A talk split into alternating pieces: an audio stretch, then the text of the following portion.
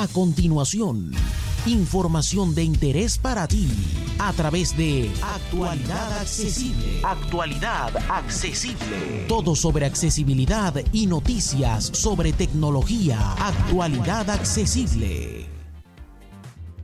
Hola, hola, hola, soy J. Almagro, Pepe para los amigos y esto es Actualidad Accesible News, tu revista semanal de actualidad tecnológica y vamos a comenzar con las novedades de hardware que esta semana realmente han sido pocas, pero como siempre alguna hemos tenido. Ya sabéis que estamos previos a la WWDC de Apple y que ahí sí que se esperan novedades de software y también alguna de hardware, pero las cubriremos la próxima semana.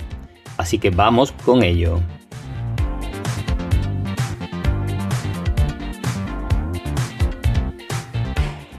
El primer terminal viene de la mano de Realme y es el X7 Max. Es un terminal pues, de gama media bastante equilibrado, con buenas características.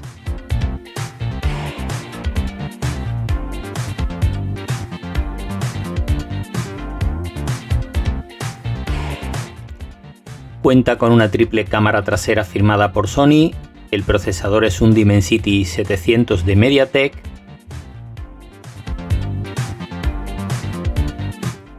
Tiene una pantalla de 6,43 pulgadas con 120 Hz y carga rápida de 50 vatios. Su precio arranca desde unos 305 euros.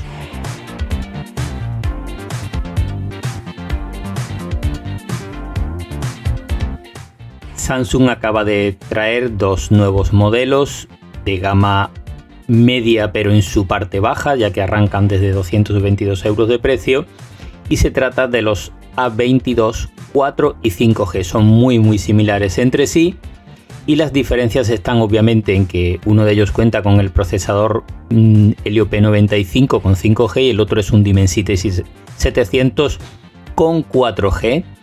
Y el 5G cuenta con cuatro cámaras traseras y el otro modelo, el de 4G, con tres cámaras traseras. Por lo demás, tienen batería de 5000 mAh o carga rápida de 18 vatios, NFC y sensor de huellas lateral.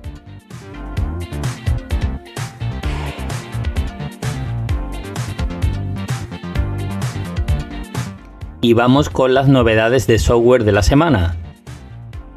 La primera viene de la mano de Amazon, que es que los próximos días 22 y 23 de junio serán los Prime Day, que eh, para los que dispongáis del servicio Amazon Prime, pues son dos días con grandes ofertas exclusivas para este tipo de clientes.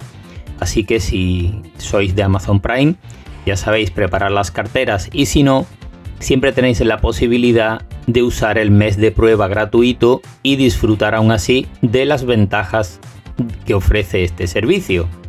Atentos a las compras que tengáis que hacer.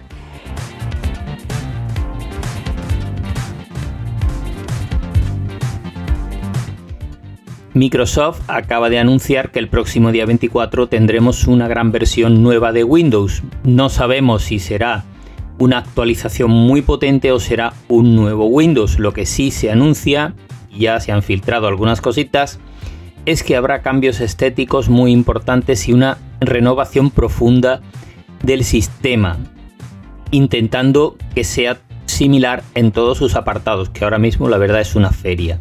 Hay aspectos, zonas en las que parece muy antiguo y otras en las que ha eh, estado en la más absoluta modernidad. Parece que se vuelven a retomar los widgets y alguna otra cosita. Veremos.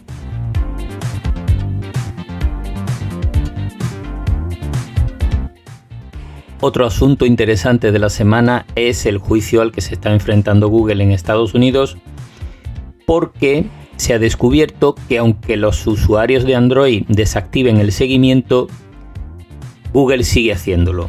Y esto es una práctica desde luego eh, muy preocupante para los usuarios y que además va a tener posiblemente consecuencias muy graves para Google que si pierde este juicio tendrá que afrontar enormes indemnizaciones a los usuarios.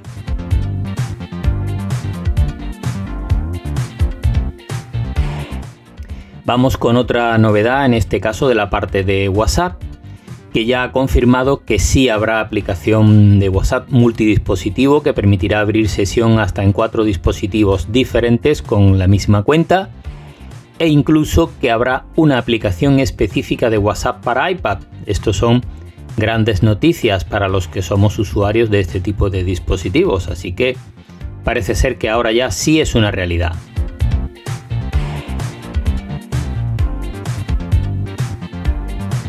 Y vamos como siempre con y además en actualidad accesible news en el que os contamos noticias que se han publicado en otros medios digitales y que nos han parecido interesantes. Lo primero que vamos a abordar son pruebas de dispositivos que hay bastantes.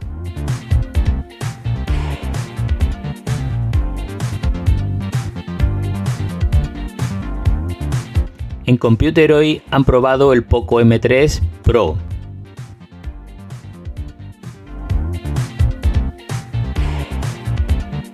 También han probado en Computer hoy el Xiaomi Redmi Note 10 o 10S para los amigos.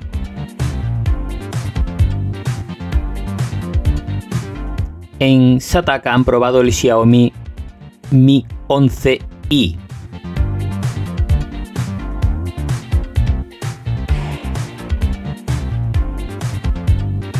También en Sataka han probado el Asus Zenfone 8. En hipertextual han probado el nuevo iPad Pro con procesador M1.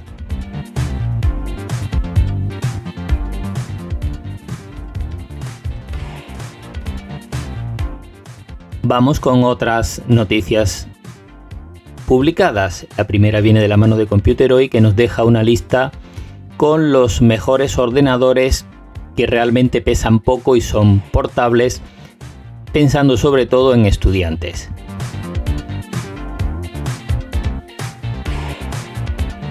También en Computer hoy encontramos una comparativa de altavoces inteligentes.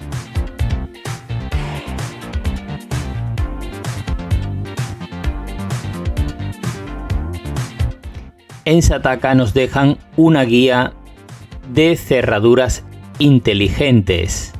Esto para los amantes de la domótica es muy interesante.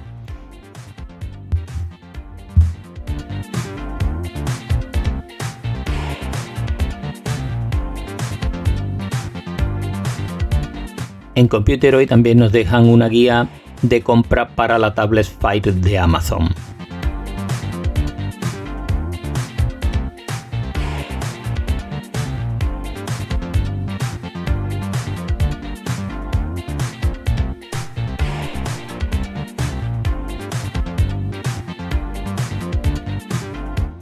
Y esto va a ser todo por esta semana. Así que muchas gracias a todas y a todos por seguirnos y por escucharnos o vernos en las distintas plataformas. Y ya sabéis, como siempre, para más información, visitar actualidadaccesible.com.